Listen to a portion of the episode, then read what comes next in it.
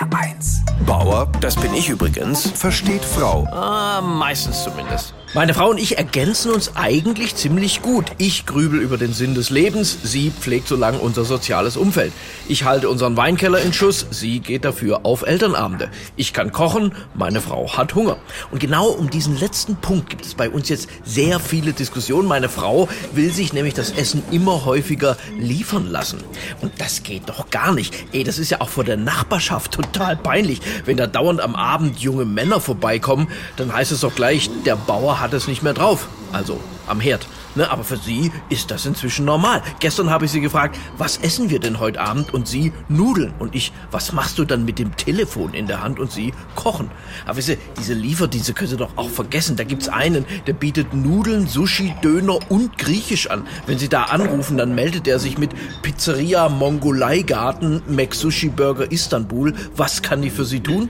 Aber wisst ihr, vielleicht sind Beziehungen ohne Essenslieferung heute gar nicht mehr möglich. Ich glaube, viele Männer suchen sich heute eine Partnerin nicht dafür, dass jemand für sie kocht, sondern damit jemand da ist, um den Mindestbestellwert zu erreichen. Das ist halt eine neue Art von Romantik, wenn die Frau bei der Burgerbestellung sagt, ich will ein Rind von dir oder ich will mit dir pennen.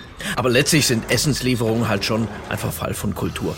Ich meine, sich selbst was zuzubereiten, das ist doch ein zentraler Bestandteil des Menschseins. Und mein Traum wäre es ja einfach, eine Frau zu haben, mit der man zusammen kochen kann. Ne, zu zweit Gemüse putzen, Gläschen Wein dazu, Küsschen zwischendurch. Die Realität ist aber, dass ich mich darüber aufrege, wie meine Frau Zwiebeln schneidet und wir uns darüber streiten, wenn ihr Grillgemüse mein Steak berührt. Meine Frau sagt dann, wenn Gott gewollt hätte, dass man zu Hause kocht, warum gibt es dann Restaurants? Wobei, bei Männern geht die Esskultur ja auch den Bach runter. Ne? Früher ging der Mann in den Wald jagen und brachte für die Familie Nahrung nach Hause. Wenn das immer noch so wäre, würden wir heute alle verhungern, weil kein Mann mehr weiß, in welchem Waldstück die Tiefkühlpommes liegen. Bauer versteht Frau. Auch auf hr1.de und in der ARD Audiothek. HR1. Genau meins.